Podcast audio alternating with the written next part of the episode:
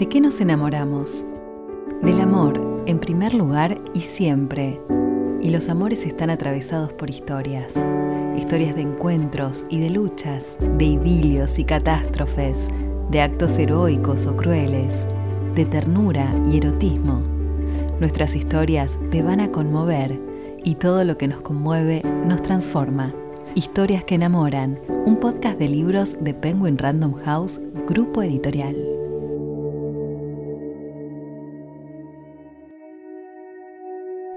Personajes que crecen y se profundizan, paisajes inolvidables y maravillosos, hacen de la serie Los Notros de Gloria Casañas una trilogía imperdible tanto para quienes aman la lectura como para los amantes de la naturaleza. La serie Los Notros está compuesta por las novelas En alas de la seducción, La mirada del puma, y Corazón de Amazonita. Cada libro tiene su propio final y su propia trama, pero me gusta reencontrar a los personajes, me gusta, ¿no? Que sepamos qué más cosas les pasaron, además de la historia original que tuvieron en un, primer momento. Yo no tenía planificado cuántas novelas que transcurrieran en, en Los Notros iba a escribir, pero sí tenía ganas de seguir y después de que escribí en Alas de la Seducción, empecé inmediatamente a escribir La mirada del Puma, solo que en aquel momento eh, tenía otro proyecto, que fue La maestra de la laguna, que interesó a la editorial y postergué La mirada del Puma. Y tanto es así que yo digo que es la novela que más años dediqué a escribir, porque la iba escribiendo entre novelas. Yo continuaba con esa historia a medida que iba entregando otras novelas si terminaba otro proyecto histórico y bueno, en ese entretiempo que hay, que uno descansa, que disfruta de lo realizado, que reúne material, ahí seguía escribiendo La mirada del Puma. Por eso digo que es la que me llevó más años, porque en realidad la escribí durante varios años. No sé si es por eso, me salió un poco distinta, me resultó una novela más coral, donde en lugar de haber solamente dos protagonistas del romance, eh, todos son protagonistas a su manera y viven sus propias historias de amor y sus avatares, ¿no? Así que eh, salió distinta la mirada del Puma. Y esa novela, mis lectores querían que se continuara. Me pedían que siguiera, qué más pasó, qué pasó con fulano, va a volver, queremos saber más de tal o de cual. Así que con ese aliento eh, yo sabía que iba a seguir adelante con, con la serie de los Notros.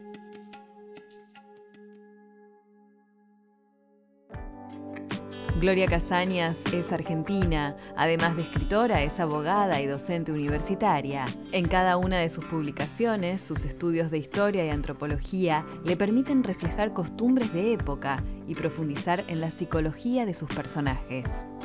Esta serie yo creo que es el fruto de mi amor por la vida silvestre que estuvo postergado tantos años, postergado en el sentido de no me ocupaba de eso en particular. Yo cuando tomé la decisión de qué área del conocimiento iba a elegir para, para la carrera universitaria, yo elegí las ciencias sociales porque mi gran cuco fue siempre la matemática, también la física. Entonces, otras carreras que me gustaban mucho, me gustaba mucho biología, pero eran carreras donde yo sabía que iba a tener análisis matemático. Opté por algo que también me gustaba mucho, que eran las ciencias humanas y sociales, pero siempre me quedó a mí este deseo de, de profundizar más en las ciencias naturales y mm, me puedo dar el gusto ahora porque estoy haciendo una carrera que es tipo tecnicatura, poco más empírica, que se llama Escuela de Naturalistas y que está, funciona en la Asociación Aves Argentinas de la que yo soy socia. Y son clases hermosas dictadas por biólogos, pero que a nosotros nos muestran otro aspecto de la biología, un aspecto que sin tener un conocimiento previo de, de mucha matemática, de química o física, podemos seguir. Y la serie los Notros es el resultado de todo ese amor que yo siento y quiero divulgarlo y quiero recrearlo para mí misma en primer lugar y también para los demás. Tanto sus historias como sus personajes se pasean entre la ficción y la realidad en un sutil equilibrio. La serie Los Notros, que es el nombre que recibe por el pueblo que es el eje donde transcurren todas las historias, es inventado. Yo inventé un pueblo cordillerano en una zona muy bonita de nuestra Patagonia, que es el bosque andino, ¿no? Es una zona preciosa. Y eso le dio un poco el nombre a la serie, porque yo la llamaba familiarmente y solo para mí la serie Guardaparques, dado que siempre algún protagonista tiene esa, esa función, ¿no? Ese es el trabajo. Pero finalmente Los Notros se impuso como lugar al punto que hay lectores que lo buscan, viajan y buscan los notros del pueblo. Y yo les digo, no existe. Lo que pasa es que sí existen cosas que llevan ese nombre, como un complejo de cabañas o un negocio, porque el notro es un arbusto muy típico de la región, con unas flores rojas preciosas y que crece con mucha profusión. Entonces eh, me gustó llamar al pueblo inventado con ese nombre porque también es muy característico. La fuerza de la naturaleza es algo que caracteriza a cada una de las novelas de esta serie. En la serie Los Notros los paisajes son protagonistas también. Tienen mucha fuerza. Eh, en el caso de Corazón de Amazonita, eh, la fuerza del agua, el, misterio de la selva, eh, todo eso, esos secretos que hay, que la gente no conoce porque ve solo una parte, la parte de afuera, lo que se ve desde afuera, todo eso tiene su protagonismo y tiene su influencia en la vida de los que habitan esa zona. En el caso de la Patagonia, la zona de la estepa más árida, el viento también tiene su protagonismo. Y bueno, todo lo que pasa tiene que ver con cómo se sobrevive en ese lugar también. Eh, una cosa es ir de visita un par de días o una semana y otra cosa es pasar duros inviernos en un lugar inhóspito. Hay que amar mucho la naturaleza para saber disfrutar también esa dureza, ¿no? esa rusticidad.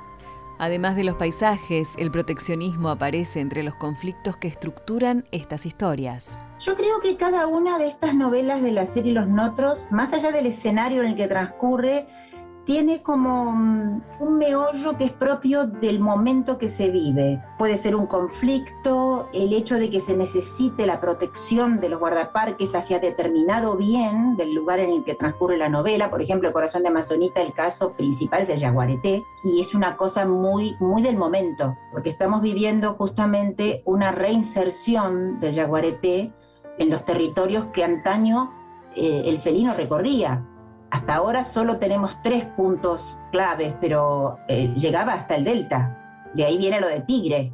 Así que eh, siempre hay como un conflicto o más que son el eje. Pero también me gusta mucho que en estas novelas el conflicto se extienda a los personajes. Que haya eh, problemas creados, por ejemplo, por la llegada de alguien al lugar o por la falta de integración de comunidades nativas a los trabajos que se realizan, como son todos temas actuales los de la serie Los Notros. si yo no estoy rebuscando en la historia, la historia existe como fundamento de lo que ocurre hoy, pero no estoy apoyada en eso, sino que estoy eh, sacando a la luz problemas que son muy, muy candentes del momento. Es otra forma de investigar y también es otro lenguaje, diferente al de la serie histórica. Y es que para Gloria Casañas no se trata solamente de escribir, sino también de aprender y compartir esos aprendizajes vinculados al cuidado de la naturaleza. Cuando yo escribí en Ala de la Seducción, el eje de la parte de, protección a la vida silvestre estaba en el cóndor, en la cría y conservación del cóndor andino y en la recuperación del cóndor de lado a lado, es decir, desde la cordillera hasta el mar, que es algo que se perdió, se había perdido. El personaje Neguen Kayuki justamente está ligado con eso. Y yo en aquel momento hice varias visitas. Una a lo que hoy es el Ecoparque de Buenos Aires, que en aquel momento todavía era el Jardín Zoológico donde está la isla de cría. Para mí no solamente es escribir, sino disfrutar de todo lo que veo, lo que aprendo, lo que puedo llegar a, vivenciar, ¿no? Yendo a los lugares. El proteccionismo es clave en este momento más que nunca, porque el ser humano recién ahora se está dando cuenta que la naturaleza no es inagotable, que no se puede abusar de sus recursos como se pensaba antaño, que era, todo era tan desconocido, tan, grandioso, que parecía que no tenía fin, pero sí tiene fin. Si se abusa, tiene fin. Y todavía hay mucho por hacer porque hay quienes no respetan ¿no? las reglas existentes. Las leyes están, pero hay que cumplirlas. Son muchos los personajes que van y vienen por esta serie, pero hay algunos más memorables y queridos que otros. Hay un personaje dentro de la serie y está en las tres novelas que los lectores adoran. Es una mujer, es la tía de la protagonista de Nalas de la Seducción. Yo le digo simplemente la tía José, porque así es como la llaman. Y ella es, el otro día me decía una lectora, es la tía que todos quisimos tener. Es la mujer que combina lo maternal con cierta sabiduría del que ha vivido cosas y sabe eh, aquilatar esas cosas, ¿no? Y a la vez yo quise que ella también se enamorara, porque era una, es una mujer dedicada siempre a los demás. Eso quedó muy en evidencia en la primera novela, en Aras de la Seducción, y en, La mirada del Puma ella tiene su revancha. Entonces, eh, a mí me gusta desarrollar los personajes, quizá por eso los retomo, me gusta eh, seguir escarbando en su interioridad a ver qué más pueden decirme, qué otras cosas puedo yo descubrir de ellos, ¿no?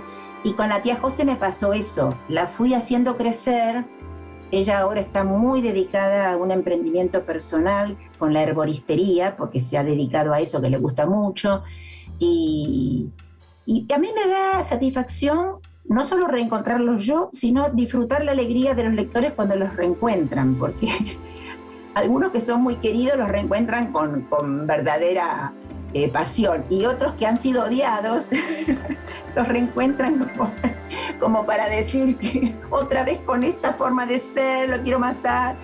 Eh, es muy lindo eso, es muy lindo porque la novela no solo se lee, sino que se vive.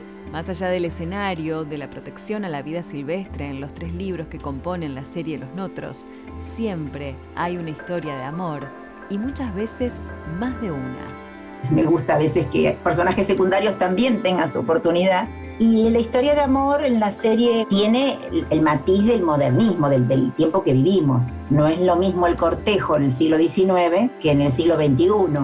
Así que yo tengo que ir cambiando, ¿no? Cambiando las formas de acercamiento, eh, las reacciones, el, el vínculo mismo. Pero es divertido, es lindo eh, me gusta ir a través del tiempo de un lado al otro eh, y poner a prueba todas esas cosas. Eh. Y bueno, los personajes son creados por mí. Si yo no, no, no tengo personajes que mm, sean personas que yo conozco. mis personajes son inventados. Obviamente que uno tiene adentro un montón de, de vivencias que puede volcar. Por ejemplo, cosas que mis abuelos me decían, yo a lo mejor las pongo en boca de alguien, de algún personaje, ¿no? Pero no tengo personajes que sean es mi vecino, por ejemplo, o, es un primo que yo tenía, no, no, no. Ellos siempre son frutos de mi mente, eh, pero mm, los rasgos y las características de su personalidad que me van surgiendo mientras yo trabajo con ellos. No los presento nunca en forma completa, se van conociendo. Los van conociendo los lectores y los voy conociendo yo también, porque me gusta ahondar en eso. Con todo su encanto, Los Notros es una serie que da para muchos libros más. Tengo planeado que siga y tengo también un esquema posible de cantidad de novelas que faltan y qué va a pasar en cada una. Es la primera vez que me pasa que lo tengo tan claro con tanta proyección. ¿Pero por qué? Porque me gusta la idea de que, transcurran en diferentes estaciones del año. Entonces ya tengo más o menos definido en qué momento va a ocurrir la historia que sigue y también qué puede ir pasando, ¿no? eso es un plan, un plan que, bueno, si después surge que agrego una novela más, no pasa nada. Pero tengo un plan, un plan de, de cuántas más voy a escribir y qué va a pasar en ellas. Historias que enamoran, un podcast de libros de Penguin Random House Grupo Editorial. Habitemos nuestro tiempo de lectura con historias que enamoran Consulta nuestro catálogo en penguinlibros.com.